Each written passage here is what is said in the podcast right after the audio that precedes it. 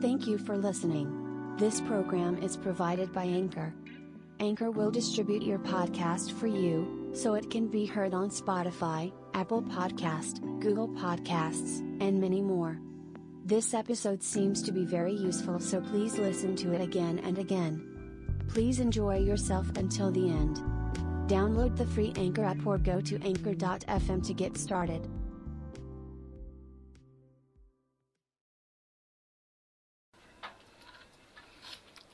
はい、おはようございます。えー、100回聞いてくださいの話です。えーこの話は本当に大切な話なんで、えーぜひ100回聞いてください。あのですね、えー時々ですね、あの、ついてるとか、嬉しい、楽しい、感謝してますとか、幸せありがとう、許します。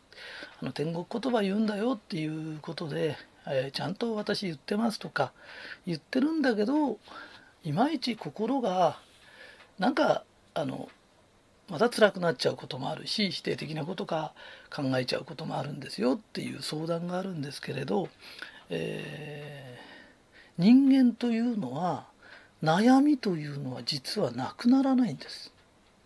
えーはっきり言うとお釈迦様っていうのはものすごい大天才ですごい頭のいい人でもう本当に心も最高の人なの。その人が悩みというものをなくそうなくそうっていうんで滝にも打たれたの。ものすごい断食もしたの。ね、難行苦行本当に死ぬ寸前まで自分を追い詰めたの。それでも実は悩みというのはなくならなかったのだからお釈迦様が難行苦行の後に言った言葉が無駄である。人間っていうのは難行苦行しようがなくならないんだよ。っていうことが分かったのね。それで私が何を言いたいのかっていうとお釈迦様もそうなんだよ。あの仏の顔っていうのがあるよね。あの、えー阿弥陀さんでもなんでみんないい顔してるよね。っていうことはどういうことですかっていうと悩みがあってもいいんです。ないような顔をしてください。それで悩みがあってもいいから言葉から天国言葉を喋ってください。それでいつも幸せそうにしててください。そうするとあなたの周りの人が「あああなた幸せなんだ」よかったねって周りがみんな安心します。でどんなストレスがあっても例えば部長から言われようが周りから嫌なこと言われようが自分で受け止めて自分は絶対に外に嫌な顔を出さないでください。で地獄言葉を吐かないでください。よくそういうことするとストレスが溜まっちゃうって人がいるんだけど溜めといてください。よくストレスが溜まると早死にするって人がいるんです。で死んじゃってください。何言いたいのかっていうとだらだらだらだら長生きしながら地獄言葉を周りにまき散らすと迷惑なんです。で徳を積むっていうのは嫌なことがあっても自分から絶対外には出さない。ね。どんな嫌なことも自分で受け止めて人に出す時はいい言葉いい笑顔でしか絶対出さないという覚悟なの。でその覚悟をすると初めてその人に奇跡が起きるの。だからみんなに奇跡が起きないのはあまりにも覚悟が足りないの。でその覚悟で奇跡を起こしたいっつっても起きないよ。今日から自分は絶対に嫌なことがあっても人に出さないんだ。えー、クジャク明王ってのがいてねクジャクっていうのはサソリだとか毒虫だとか毒蛇なんかみんな食べちゃうの。だけどその毒に当たることがなく鳥の中で一番綺麗なの。ね、だからクジャク明王のだから今から私が言ってるのはクジャク明王の修行なの。でこの修行このことさえしっかり分かって絶対に今日から私は何があっても幸せそうな顔してるんだ幸せな言葉を話すんだ周りの人から「あなた苦労したことないでしょ」って言われたら自分の勝ちなのなぜかっていうと顔とかいう言葉が苦労に負けてないの。ね、だから嫌なことが起きようが何しようが絶対言葉に出さない人は必ず苦労に負けない人なの。だからまず覚悟しなくちゃダメなの。でしっかりお腹を腹を決めてやるぞと思った人に必ず奇跡が起きるのだから幸せになる覚悟をするしなくちゃいけないよってでこの覚悟が決まった時明日からでも奇跡が起き出すからね、えー、頑張ってやってくださいで必ず、えー、100回聞いてください短い話ですから簡単だと思いますよろしくお願いしますはい、おはようございます。えー、ひとりさんの100回聞いてくださいって話です。この話はものすごい究極的な話です。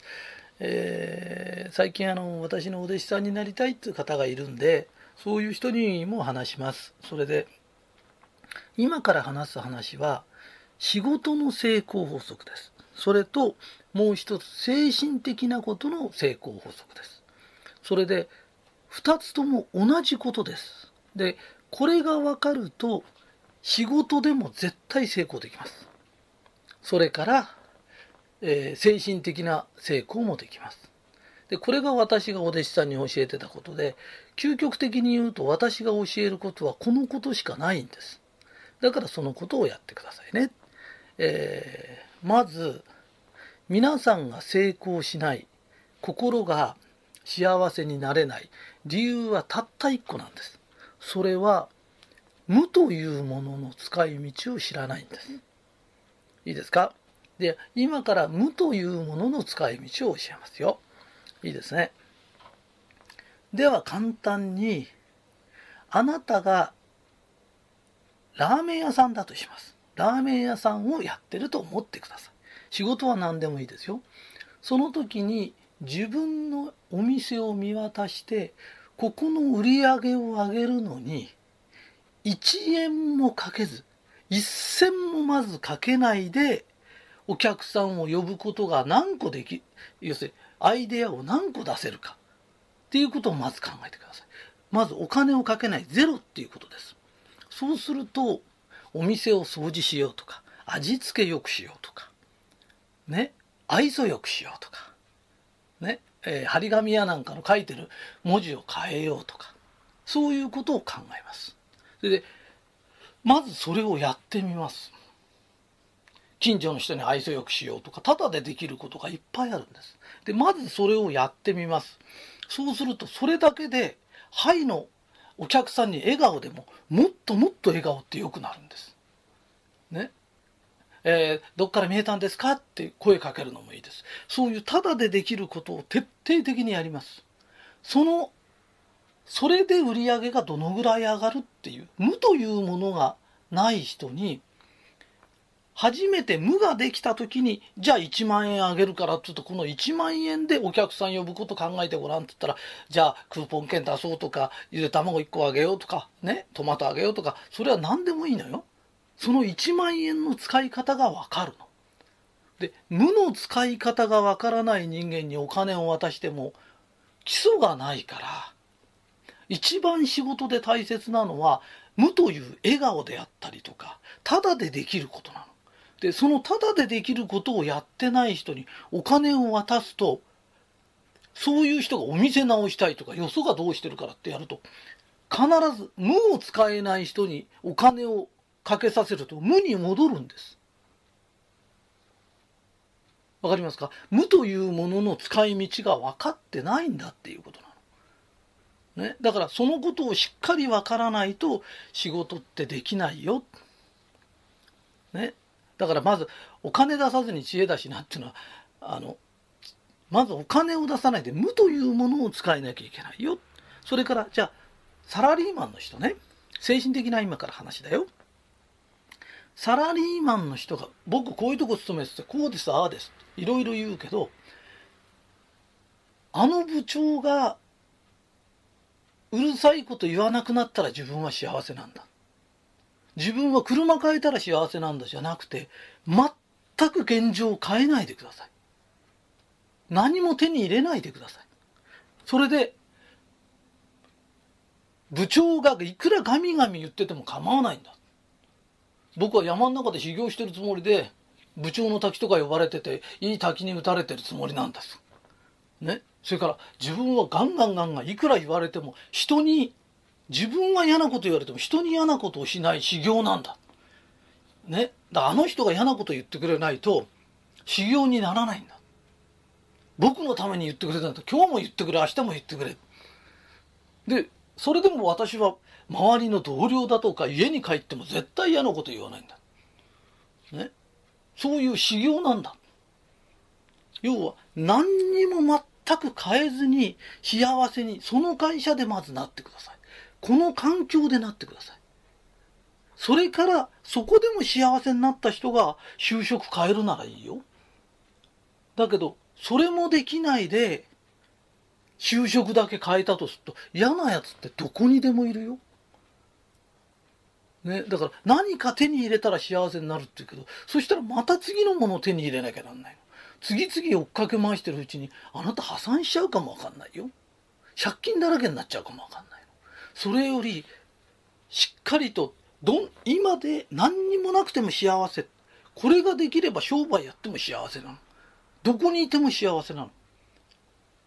幸せを無から作り出せなきゃダメなの。わかる？仕事だとしたら無からね。それはちっちゃい最初にお店作ったりとかっていうのはお金かかるよ。だけどそこを繁盛させる知恵というのは無から生まれるものなの。で無がちゃんと使いこなしてから有を使わなきゃなんない。だから何にもなくても幸せだって言って一生懸命働いてたら車軽自動車でも1台買えたら幸せだの。それが物を欲しがる人は軽じゃ幸せじゃないんだ。ね？だから軽でも軽自体手に入れたらああお休みの時はどっかドライブ行こう。だって車から外見てるんでしょ？って。あなた車見てんじゃないよね？外の景色って別にロールスロイスから見たって軽から見たって同じなんだよ海の色って。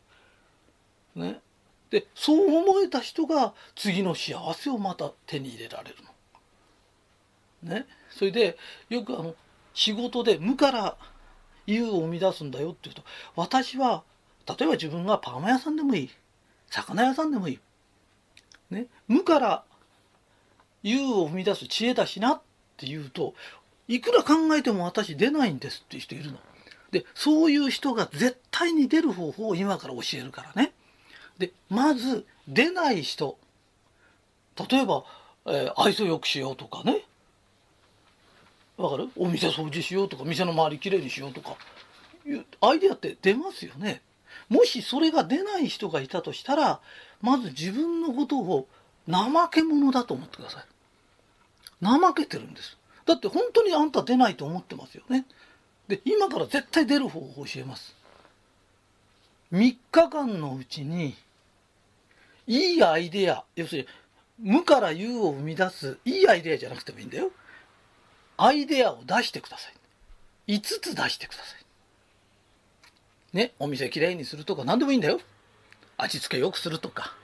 ね、パーマ屋さんだけどうちは、なんつうの？シチューやなんか作ってって出しますとか。なんか何でもあるじゃない。ね、で私の言ったことでもいいのよそのを真似してもいいの。ね、でもし一つも出なかったら3つ出してください3日のうちに3つ出してくださいっつってもし出さなかったらあなた銃殺ですって。で本当に自分で銃殺になっても出ないのかと思ったら1時間で5つぐらい出るからだからあなたはもし銃殺ですって銃向けられた時に慌ててこれやりますこれやりますって言うはずだからだから本当は怠けてるんです。いいですか？必死でやるっていうのはやらないと必ず死んじゃうと思えばいいんです。わかるかい？アキンドというのは小さくても経営者なんだよ。経営者というのは頭脳なんだよ。手足だけ動かしてたんじゃダメなんだよ。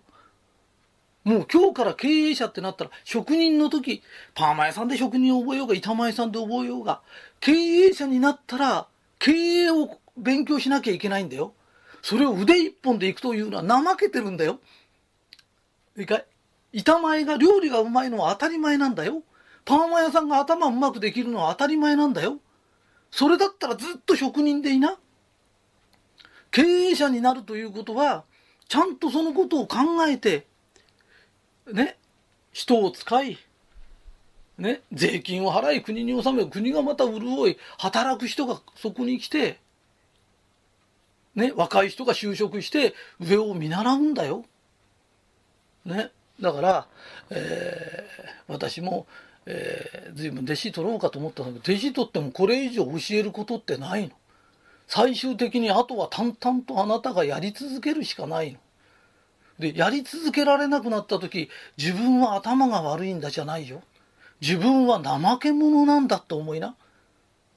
で、怠けちゃいけないんじゃないの。怠け者なのに頭が悪いとかって言うと、頭に失礼だからね。脳細胞は同じだけついてるの。銃殺するぞって言われたら答えがあなた出せるんだよ。だから、やらなくてもいい。やらなくてもいいけど、自分が儲からないのは自分が怠け者なんだ。手足使うのはいいけど、頭使うのは嫌なんだ。っていうふうに思ってください。えー、厳しいようだけど、プロの世界ってそういうものなの。それから、精神論やなんかもそうなの。ああなってくれたらいい。ね。うちの旦那がこうなればいい。奥さんがこうなればいい。ならないよ。それより全く変わらなくていい。この人はこのままでいい。あの人のあのままでいい。ね。自分の考え方を変えちゃえばいいんだ。